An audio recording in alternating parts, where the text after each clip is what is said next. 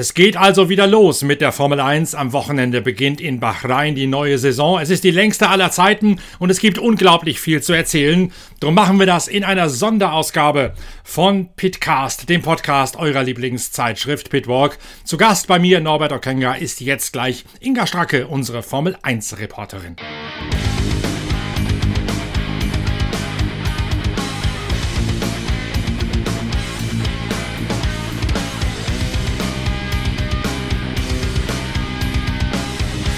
Was hat's nicht alles gegeben? Den Skandal um Christian Horner wegen unangemessenen Verhaltens, den angekündigten Wechsel von Lewis Hamilton von Mercedes zu Ferrari, die vermeintliche Technikrevolution eines Neubaus bei Mercedes, nur um dann gleich einen noch revolutionäreren Neubau von Red Bull vorgesetzt zu bekommen, All das gibt jede Menge Gesprächsstoff für einen langen Vorschau-Podcast. Eigentlich ist ja der Marathon-Rallysport das Thema der Stunde. Bei Pitwalk, auf Pitwalk TV im Stream und auch in der Pitcast-Reihe. Nicht zuletzt deswegen, weil wir in der neuen Ausgabe der 180 Seiten starken Zeitschrift Pitwalk einen Original-Fahrer-Overall von Rallye Dakar-Star Yazid Al-Raji verlosen. Da knirscht noch der Sand aus der Wüste in den Poren des feuerfesten Overalls und diese Originalreliquie von der Rallye Dakar, die könnt ihr nur gewinnen, wenn ihr die neue Ausgabe der Zeitschrift Pitwalk lest, Heft Nummer 76. Das gibt es im gesamten deutschsprachigen Raum im Handel oder ihr schaut auf die Internetseite pitwalk.de und dort im Shop vorbei. Da könnt ihr das Heft bestellen und da spielt natürlich auch die Formel 1 eine große Rolle. Es gibt einen Ausflug von unserem Autor Mark Cole in die Historie der Königsklasse aus ganz und gar unbekannten Perspektiven. Jetzt aber tauchen wir ein in die Gegenwart. Inga Stracke und ich, Norbert Ockegger, mit der großen Vorschau zu allem, was wichtig und vielleicht auch nicht ganz so wichtig ist vor dem Grand Prix von Bahrain am Samstag. Viel Spaß dabei.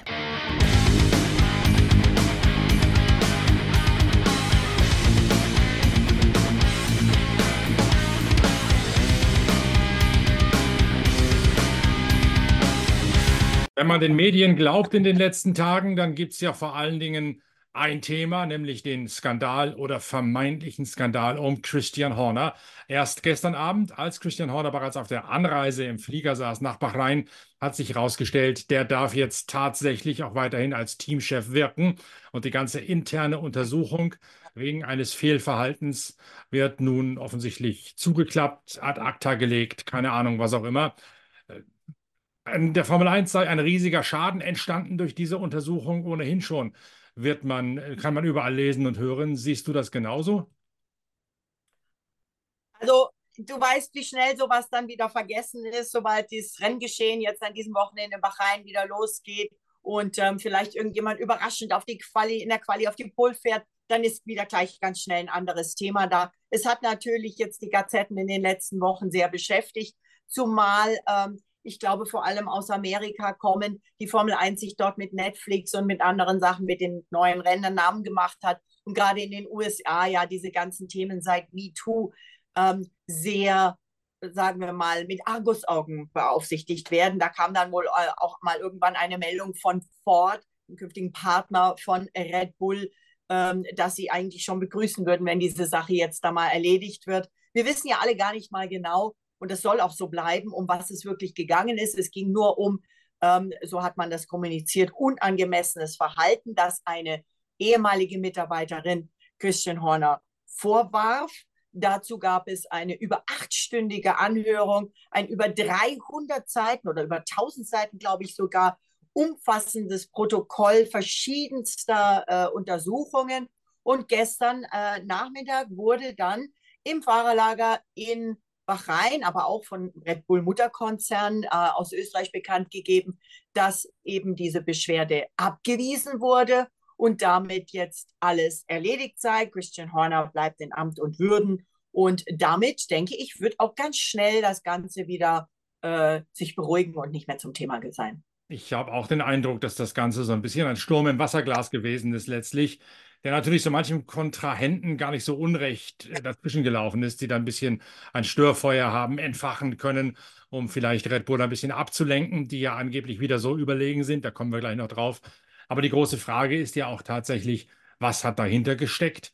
und was war tatsächlich Stein des Anstoßes und wie schlimm war dieser Stein des Anstoßes dann auch wirklich. Es gab ja nun diesen vielstimmigen Kanon von all denjenigen Kollegen, die gesagt haben, ich weiß es, aber ich sage es nicht. Und ich kann dir jetzt schon sagen, von drei Viertel oder eher 90 Prozent der Leute, die da mitgesungen haben in diesem Kanon, ich weiß es, aber ich sage es nicht, die wissen es nicht. Ich weiß es auch nicht. Ich habe auch äh, Christian Horner nicht angerufen. Ich hätte seine Handynummer hier. Ich könnte ihn anrufen, aber warum sollte ich ihn anrufen? Und der würde mir jetzt sagen, genau, auf deinen Anruf habe ich gewartet. Dir erzähle ich jetzt genau, was ich sonst keinem einzigen erzählt habe. Äh, bringt überhaupt nichts. Und diese ganze Rumstocherei, die da stattgefunden hat, bringt meines Erachtens auch relativ wenig.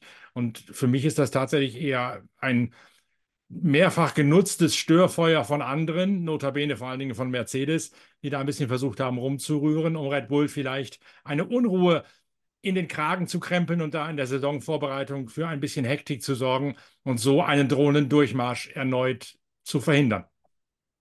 Wobei auch Toto Wolf, das muss man ihm lassen, sehr neutral äh, sich zu dieser Sache geäußert hat und auch gesagt hat, er möchte überhaupt nicht auf den Christian draufhauen. Das würden schon genügend andere tun. Es sei natürlich ein grundsätzliches Reputationsthema, wo gerade die Formel 1 ja sich aufstellt äh, und Mercedes durch äh, die Lewis Hamiltons Initiativen ja auch sehr führend ist in der Sache, äh, sich daran aufstellt, mehr Diversität zu fördern, auch mehr Frauen in Führungspositionen vielleicht zu holen. Äh, ich wäre übrigens verfügbar, wenn du mich gehen lässt, Norbert. Nein, äh, also äh, das sagte Toto Wolf und sagte, ähm, wichtig ist für uns, dass die Sache geklärt wird. Und ich denke, da hat der Mutterkonzern, das war ja nicht äh, Red Bull Racing, sondern es ist wirklich der Mutterkonzern Red Bull in Österreich, ähm, sehr gut reagiert, dass sie gesagt haben, okay, wir machen sofort eine unabhängige Untersuchung von einem Anwalt, äh, so ein Staranwalt, der sowas äh, macht. Also es ist kein Red Bull-Anwalt gewesen, den die äh, dafür extra äh, eingeholt haben. Und äh, ja, äh, du weißt selber, die Formel 1 ist und war schon immer ein Haifischbecken. Das vorweg. Als Frau, das kann ich auch selber aus eigener Erfahrung sagen, ich jetzt nicht. mit in diesem, in diesem Jahr im Sommer feiere ich, ähm, äh, ja, ich darf es gar nicht sagen, Hockenheim 1994 war mein allererstes Rennen. Ähm, ich ich habe einiges erlebt und ähm, ich glaube, man kann solche Sachen weder mit Weiß und Schwarz immer so beurteilen, ja, das ist gut, das ist böse oder ähm, das ist richtig, das ist vielleicht, also ich meine, es gibt natürlich Grenzen, absolut. Nein heißt nein, ne? also da sind wir schon auf einer Meinung, aber ich denke, solche Sachen sind so komplex, dass man sie in diesem Fall, nachdem jetzt diese Entscheidung getroffen wird, auch am besten ruhen lässt, denke ich. Ich meine auch, zumal die Formel 1 wie auch beispielsweise der Fußball oder auch andere Sportarten oder auch gewisse Musiksparten, glaube ich, nicht unbedingt dazu angetan sind, als leuchtendes Vorbild in Sachen Umgang miteinander und immer fair und immer freundlich äh, genutzt zu werden. Ich glaube, das ist auch nicht im Wesen vom Spitzensport und das ist keine Political Correctness, die man da an den Tag legt. Wie gesagt, nochmal, ich weiß nicht, was passiert ist. Ich habe keinen gefragt. Ich bin auch nicht der Ansicht, dass man das unbedingt jetzt in die Breite treten müsste, was da los war. Aber die Formel 1 ist halt genauso gut. Sie hat immer noch ein Stückchen Anarchie in sich und ist vielleicht auch ein Stück weit unzeitgemäß, auch wenn viele Leute das nicht so gerne hören. Ich glaube, das macht auch ihren Wesenskern mit aus. Wobei sie jetzt sehr versucht, mit der Zeit zu gehen. Eben wie gesagt, sie hat jetzt eine eigene CSR-Abteilung, also Corporate Social Responsibility Abteilung äh, ins Leben gerufen mit der neuen äh, F1 Academy, die ja erstmals dieses Jahr bei den Formel 1-Rennen mit den Damen fährt. Man tut schon einiges, ja. Aber äh, es ist natürlich, wenn du in dieses Fahrerlager gehst, es ist hart für alle, es ist tough, sie sind viel unterwegs. Es ist eine eingeschworene auch Partygemeinschaft teilweise, aber nicht mehr so viel Party, wie es früher war. Nicht, Und ne? es ist einfach, es ist was für ein Druck auch auf den, diesen ganzen, auf uns, aber ich mache ja nicht alle Rennen so extrem und intensiv wie zum Beispiel die Mechaniker auch oder auch so ein Teamchef, was auf so einem Teamchef inzwischen an, an Druck, an Verantwortung leistet, auch mit den ganzen Sponsoren finanzieller Art. Also ähm, ich, ich, wie gesagt, ich denke, lassen wir es dabei beruhen und sprechen über die ehemalige Kamelfarm. Also ganz klar, wir sind uns einig, das war ein Nebenkriegsschauplatz, der mal kurz aufgelodert ist und der jetzt wieder zugedeckt wird. Und die ehemalige Kamelfarm ist die Rennstrecke in Sachir vor den Toren von Manama, der Hauptstadt von Bahrain. eine Insel im Persischen Golf. Das Rennen hat Jubiläum in diesem Jahr. Ich war damals beim ersten Grand Prix in Bahrain mit dabei, habe seither oft gesagt, das ist eigentlich ein Musterbeispiel für ein Land, das die Formel 1 optimal nutzt, um sich bekannt zu machen. Denn ich, obwohl Abitur und Erdkunde P4, habe bis zum großen Preis von Bahrain beziehungsweise bis zu den Vorbereitungen auf das Rennen gar nicht mal gewusst, dass es eine Insel namens Bahrain überhaupt irgendwo gibt.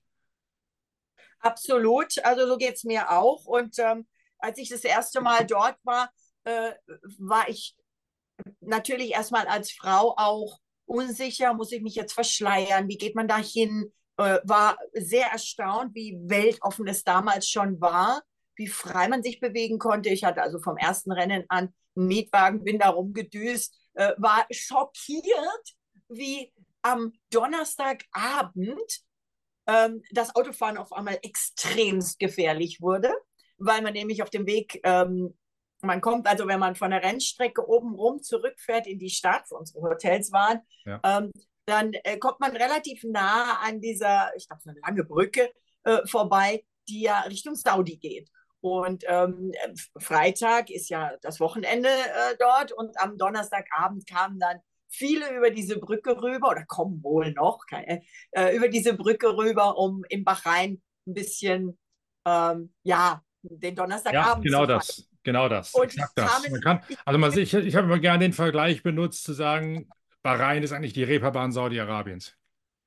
Okay, das hast jetzt du gesagt. Aber ich saß da so mit meinem kleinen Mietauto ne, und auf einmal schossen links und rechts damals schon die Riesen-SUVs an mir ja, vorbei. Ja in einem Tempo und haben überholt, als gäbe es keinen Morgen. Irgendwann hat es mal geregnet, da war ein Unfall nach dem anderen. Ich bin echt fast auf den Standstreifen zum Hotel gerollt und ich bin wirklich keine ängstliche Autofahrerin, aber in dem Fall habe ich dann künftig am Donnerstag eine andere Route genommen.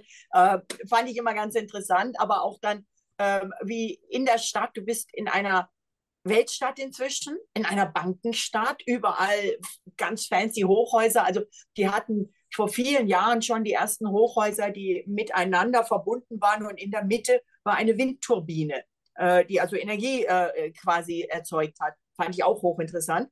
Ähm, und dann bist du in dieser Stadt und gehst einmal um die Ecke und dann ist also kein asphaltierter Boden, sondern wirklich dieser feste Sand, der überall da ist. Und dann stehen die da also komplett in ihren traditioneller mhm. Kleidung und ähm, äh, du erwartest wirklich, dass das Kamel gleich um die Ecke kommt, auch in der Stadt so ungefähr.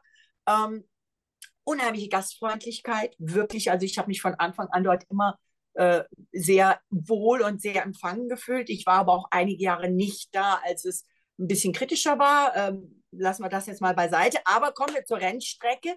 Die ist wirklich in der Wüste.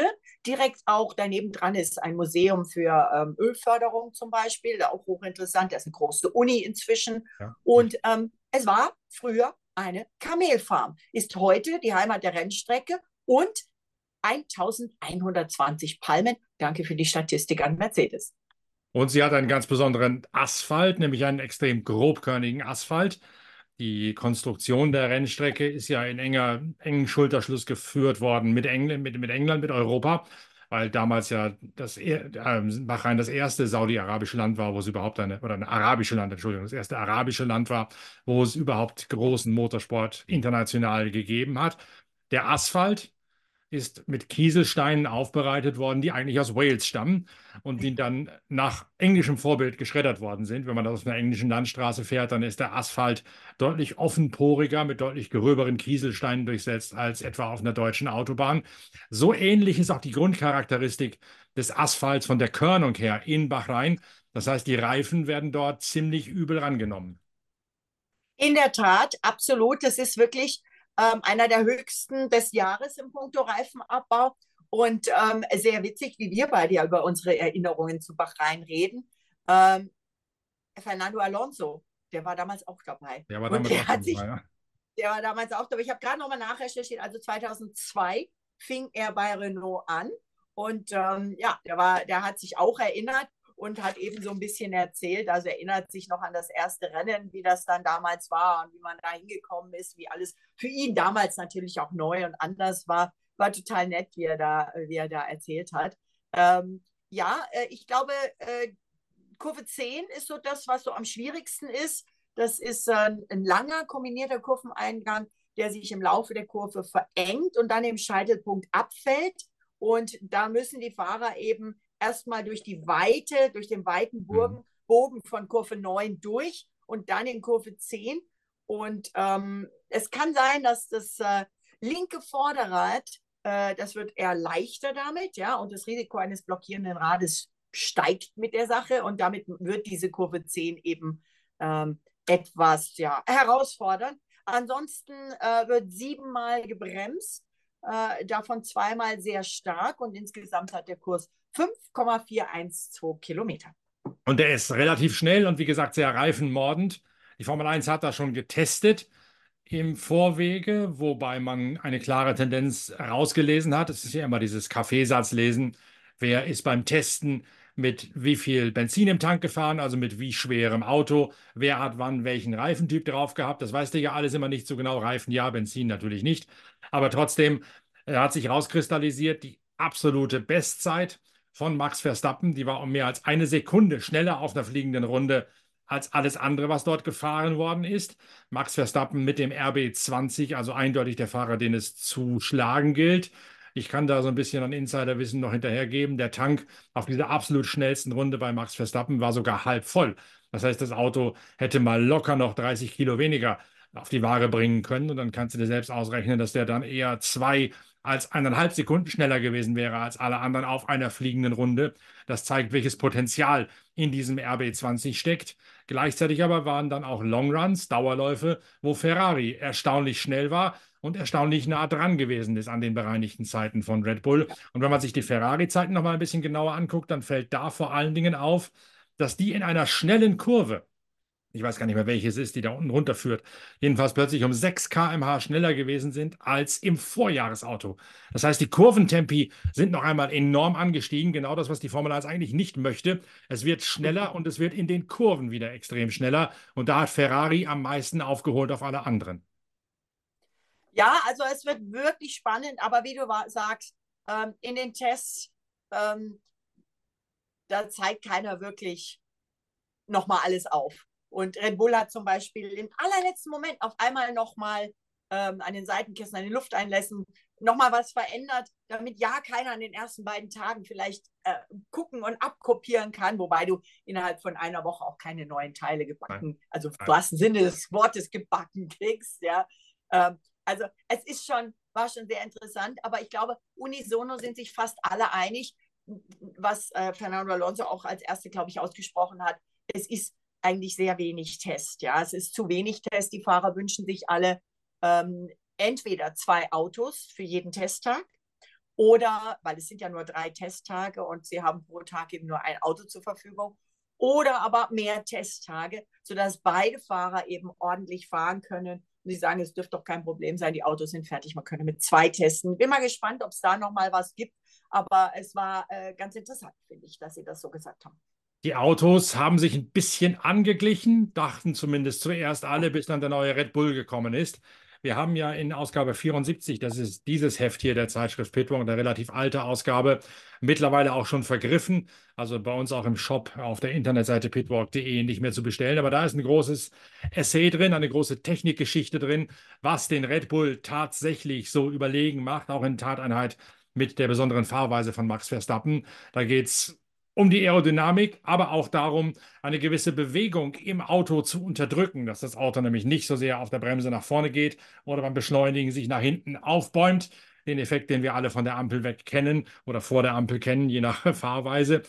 Den unterdrückt man mit einer, einer Nick and Heave Control, so heißt das im Fachjargon. Und das geht über die Achsgeometrie, die Art, wie viel Spiel die Querlenker haben und wie der Hebelarm innerhalb des Autos sich nur ausbreiten kann und wie er dann unterdrückt wird über den gegenläufig wirkenden, etwas platt gesagten Hebelarm der Aufhängungsgeometrie.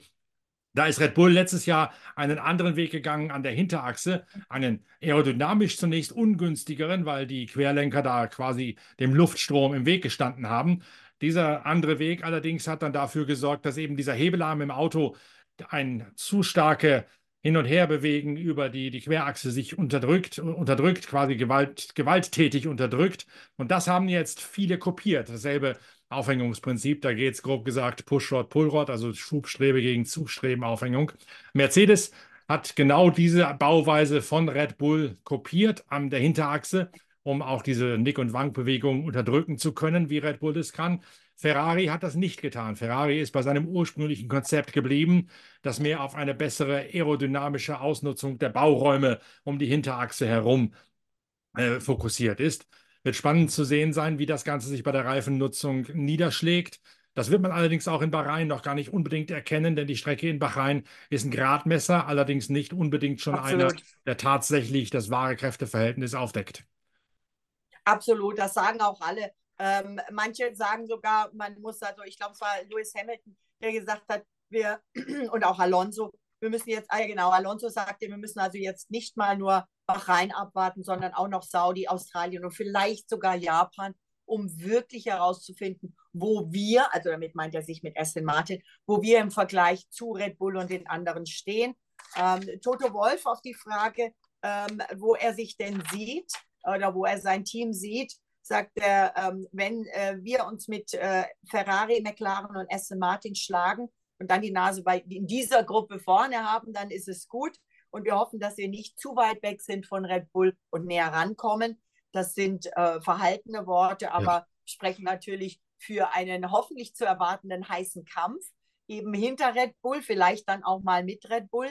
Er sagt, ähm, dass äh, er das äh, neue Auto von Red Bull als mutigen Schritt sieht, denn ähm, die sind ja quasi in eine Richtung gegangen, die zumindest augenscheinlich für uns von außen in die Richtung geht, die Mercedes letztes Jahr gegangen war, die nicht so funktioniert hat. Also nur jetzt mal von außen äh, besehen. Ähm, aber äh, eins ist auch klar, ich stimme Toto Wolf 100 Prozent zu. Das Entscheidendste ist der Unterboden und den hat keiner gesehen. Den hat keiner gesehen, aber die Art, wie, Mercedes, wie Red Bull das Auto jetzt vermeintlich angelehnt hat an die Optik von diesem sogenannten Zero Sidepod Konzept, darauf spielst du ja an. Unter ja. diesen Sidepods, unter diesen dahingeträufelten, nur noch angedeuteten Proportionen neben dem Auto, fast schon weich abfallende, wachsweiche Flanken. Das ist bei Red Bull noch ein bisschen anders, als Mercedes das im vergangenen Jahr probiert hat. Red Bull hat da vor allen Dingen sehr viel an dem sogenannten Packaging gearbeitet, dieser Fachbegriff aus dem Englischen, dieser Terminus technicus, der nichts anderes äh, beschreibt als die Anordnung der Bauteile rund um die Wagenmitte oder rund um äh, die Positionierung der einzelnen Bauteile im Auto. Das Packaging ist extrem eng und alles zentriert sich beim Red Bull zum einen natürlich in die Mitte zum, zum äh, Gedrehschwerpunkt des Autos, dann aber auch quasi an der Längsachse. Das Ganze wird mehr nach innen gerückt und dann ein bisschen mehr nach oben, als man das normalerweise machen würde.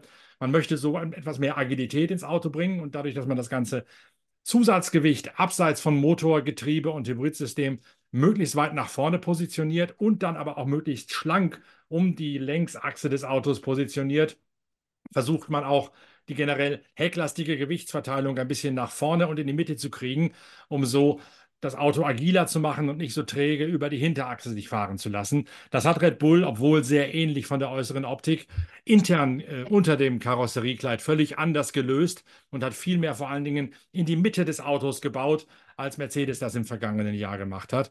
Das ist von der Kühlung her, von den Hitzeabstrahlungen her alles andere als einfach, das so zu managen. Und eben weil auch viel mehr nach oben gebaut wird und der Center of Gravity, der Schwerpunkt dadurch ein bisschen erhöht wird, ist das ein gewagter Weg. Aber die Tests scheinen Red Bull da recht zu geben. Sie haben ein neues Auto entwickelt. Es ist nicht nur eine Evolution. Sie haben letztes Jahr irgendwann gemerkt, wir sind so gut. Dieses Jahr werden wir sowieso Weltmeister im Jahr 2023. Also können wir jetzt genauso gut sagen, wir machen keine Evolution, sondern bauen wiederum ein völlig neues Auto, das sich anlehnt an die Idee von Mercedes, die allerdings deutlich weiter treibt und dann dafür sorgt, dass wir wieder ein neues Auto haben, wo alle anderen entweder versuchen, Red Bull zu kopieren oder auf ihrem eigenen Satz vom vergangenen Jahr aufsetzen, auf dem Fundament und eine Evo-Stufe zu bauen. Red Bull hat ein neues Auto, alles andere sind Evo-Stufen aus dem Vorjahr.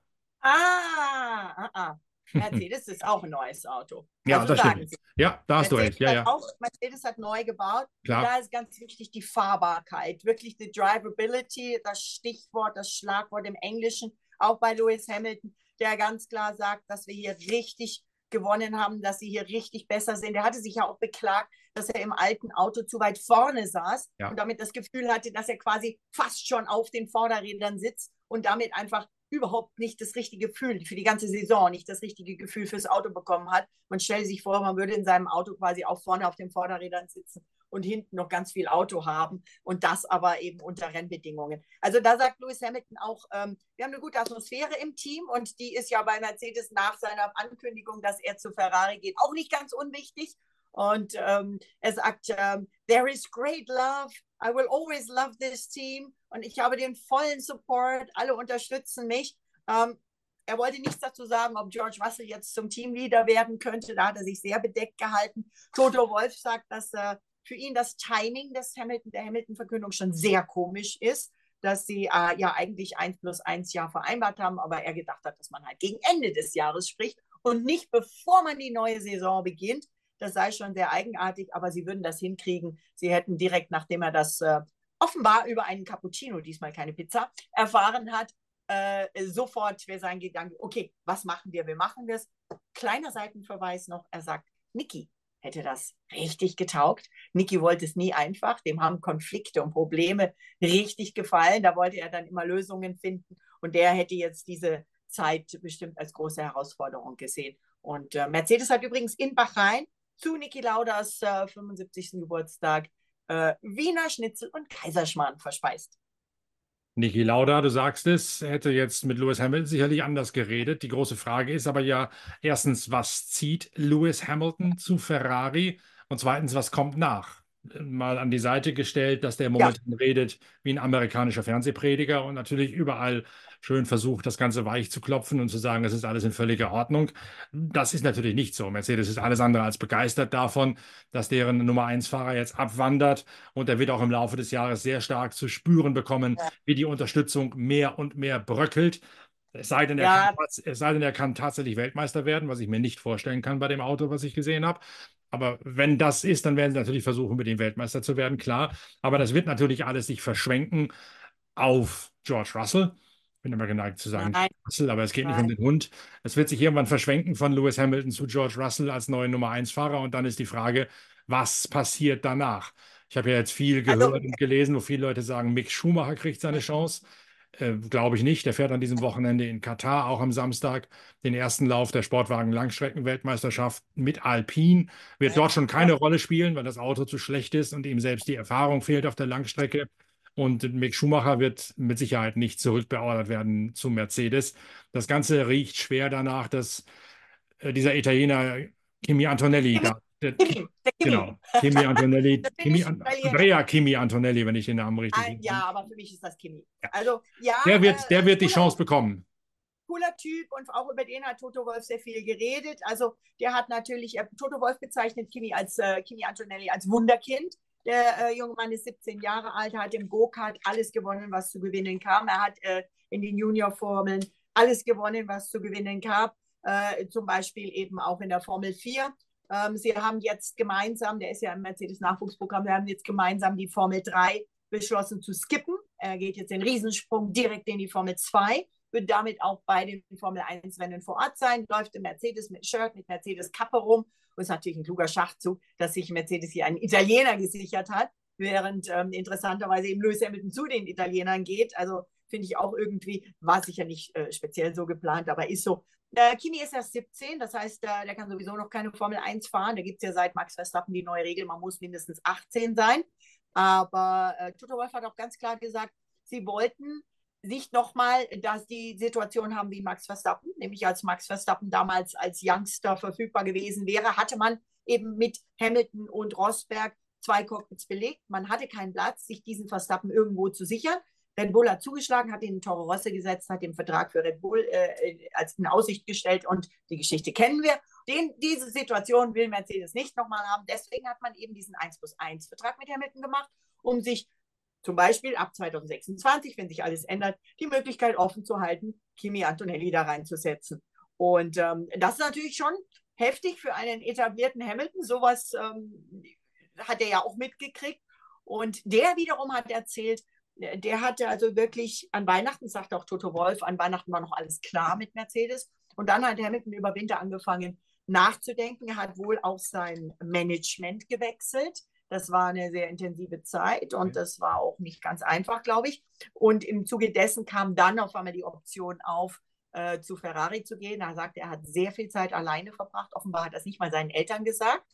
Aber Charles Leclerc wusste es irgendwie und äh, hat dann die Entscheidung getroffen. Und äh, ja, so ist das. Und ich bin ganz gespannt auf dieses Wochenende, ob jetzt Lewis Hamilton und auf die Saison, ob Lewis Hamilton die rote Seele ist schon, die im Silberpfeil sitzt, oder ob er ganz Silberpfeil ist und knallhart gegen seinen künftigen Arbeitgeber und seinen künftigen Teamkollegen Charles Leclerc fahren kann. Naja, das wird er schon machen. Der wird schon einsteigen, wie es nur irgendwie geht. Der wird da keine Scheu kennen. Aber die ganze Herleitung der Geschichte ist natürlich insofern interessant. Du hast völlig richtig gesagt. Mercedes hat damals als abschreckendes Beispiel die Art, wie sie Max Verstappen nicht gekriegt haben und daraus gelernt. Das war eine sehr spannende Phase, denn damals hat ja Jos Verstappen schon höchst offensiv, der Vater von Max Verstappen, gesagt, Max fährt nächstes Jahr Formel 1, das war zu Formel 3 Zeiten, und alles andere kommt für uns nicht in Frage. Und Mercedes wollte ihn ja für ein Jahr zwischenparken in der GP2 oder Formel 2, ich weiß gar nicht, wie sie damals geheißen hat, in dieser Klasse direkt unter der Formel 1 und da hat Verstappen Senior gesagt, nix, das kommt nicht in Frage. Also nehmen wir das Angebot von Red Bull an obwohl, obwohl Mercedes damals noch das bessere Auto gehabt hat. Da hat Mercedes also tatsächlich sich den Rohdiamanten Max Verstappen, den sie ja durchaus bei Williams hätten parken können als Satellitenteam, durch die Finger gleiten lassen. Also so ganz ist die Herleitung nicht richtig von, von äh, Toto Wolf. Die Option Williams wäre immer da gewesen, den dort reinzusetzen. Man hat sich schlicht nicht getraut, den jungen Max Verstappen schon so anzufassen, wie Red Bull sich das dann getraut hat. Und Red Bull ist dafür ja, worden. Mercedes hat natürlich jetzt gemerkt, das passiert uns nicht nochmal, also gibt es für Hamilton nur diesen Einjahresvertrag. Und mit Kimi Antonelli haben wir den nächsten vielleicht Max Verstappen an der Angel, aber den müssen wir auch dann rechtzeitig eine Perspektive bieten, sonst läuft der uns auch wieder von der Fahne. Ja, oder aber es war so, dass man halt äh, dem Max erstmal äh, Williams hätte bieten können, ja, aber nicht im nächsten Jahr direkt Mercedes. Und das war wahrscheinlich Jos nicht genug, ne? Wenn der die Option hatte, okay, der ist nächstes Jahr im Formel 1 bei Red Bull, aber vielleicht erst in drei Jahren im Formel 1 über Mercedes, dann hat er gesagt, nee, ich nehme lieber nächstes Jahr. Also hochspannend, hochinteressant. Nichtsdestotrotz äh, denke ich, werden jetzt erstmal alle diese Türen zumachen, diese Gedanken ausblenden, denn das müssen sie sich 100 Prozent auf Bahrain auf die Trainingssessions, auf äh, die Quali, auf das Rennen konzentrieren und alles zum ersten Mal. Der Auftakt, das Auftaktrennen Samstagabend deutscher Zeit war noch nie da. Ich bin völlig verwirrt mit den Wochentagen im Moment. Ich denke, oh, es ist schon Freitag. Aber ja, der Auftakt am Samstag, auch in Saudi, das Rennen am Samstag, ähm, unter anderem eben äh, wegen dem anstehenden Ramadan. Und ähm, ja, das äh, wird auch sehr interessant und äh, spannend werden äh, und gut äh, natürlich für die Teams, für die Reise dann weiter nach Saudi. Denn wenn sie am Sonntag das Rennen hätten, würde es natürlich super knapp werden. Trotzdem mag ich noch schnell einen Aspekt zum Wechsel von Lewis Hamilton mit ins Felde führen, nämlich die psychologische Komponente. Da ist äh, Frederic Vasseur, der Teamchef bei Ferrari. Den kennt Lewis Hamilton von ART, einem französischen Team, mit dem er in der GP2 Meister geworden ist, das ihn in jungen Jahren gefördert hat. Und Frederic Vasseur hat ihn ja ganz offensichtlich so bezirzt und umworben, dass er sich von Ferrari gewollt fühlte, während er bei Mercedes schon gespürt hat, okay, dieser komische 1 plus 1 Vertrag, also ein Jahr plus Option, der deutet eher darauf hin, dass die mich vielleicht nicht unbedingt mit vollem Herzen noch zwei Jahre haben mögen. Also da kam dann sicherlich auch die, die psychologische Komponente mit rein, dass wer will mich, Wer will mich wirklich kompromisslos oder wer duldet mich mehr oder weniger nur noch? Und da hat natürlich Frederic Vasseur in seinem groß geplanten Umbau von Ferrari, wo Lewis Hamilton nur ein Puzzlesteinchen ist, da geht es auch viel um Ingenieure und viel um eine Internationalisierung der bis dato sehr italienisch lastigen Ausrichtung. Da war offensichtlich die Perspektive eine größere für Lewis Hamilton bei Ferrari als bei Mercedes.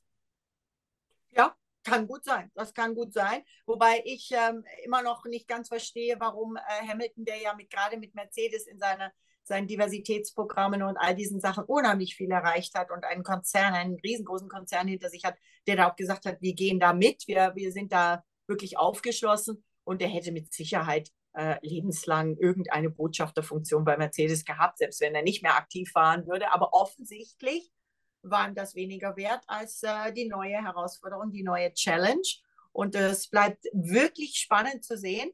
Aber ich stimme dir zu, was du gesagt hast. Er wird natürlich am allerliebsten die Eins mit nach Maranello nehmen. Sprich, er würde am liebsten die Eins aufs Auto kriegen als Weltmeister am Ende dieses Jahres. Und äh, ja, werden wir sehen, wie es wird. Aber leicht wird es nicht. Aber ich hoffe, sehr spannend für uns alle. Ja, da wird allerdings ein weiter Weg sein und ich kann mir durchaus vorstellen, dass wir eine vergleichbare Siegesserie von Max Verstappen sehen, wie im vergangenen Jahr. Auch am Samstagabend, du sagst es richtig, sind wir zumindest mal ein bisschen schlauer. Dann nämlich haben wir den ersten Grand Prix hinter uns und wir beide beschäftigen uns dann am Montag mit der Analyse des großen Preises von Bahrain. Bis dahin danke, schön, dass du dabei gewesen bist heute und Montag kommt die nächste Episode von Pitwalk TV mit uns beiden. Immer wieder gerne, danke. Und ich schicke hiermit, wenn ich noch darf, ganz kurz Grüße nach Bahrain an äh, meinen lieben Kollegen Gerhard, der fleißig Unterschriften sammelt äh, für Make-A-Wish. Ich, du weißt, ich helfe immer der Make-A-Wish ja, Foundation. Hinweis, wir, haben ja. wir haben von Pirelli einen Pole Position Award Tire bekommen, gespendet bekommen. Und da äh, sammeln wir jetzt gerade fleißig die Unterschriften aller Fahrer drauf. Der wird dann bei F1 Authentics demnächst versteigert werden. und ich hoffe, dass wir mit der Zeitschrift Pitwalk dann auch wieder ein Teil dieser Charity-Aktion sind, wie wir es im vergangenen Jahr, in den vergangenen beiden Jahren ja auch gewesen sind. Also guter Hinweis. Ich hoffe, der Kollege kriegt sämtliche Autoschriften zusammen und wir machen dann Inventur am Montagmorgen. Bis dann. Tschüss.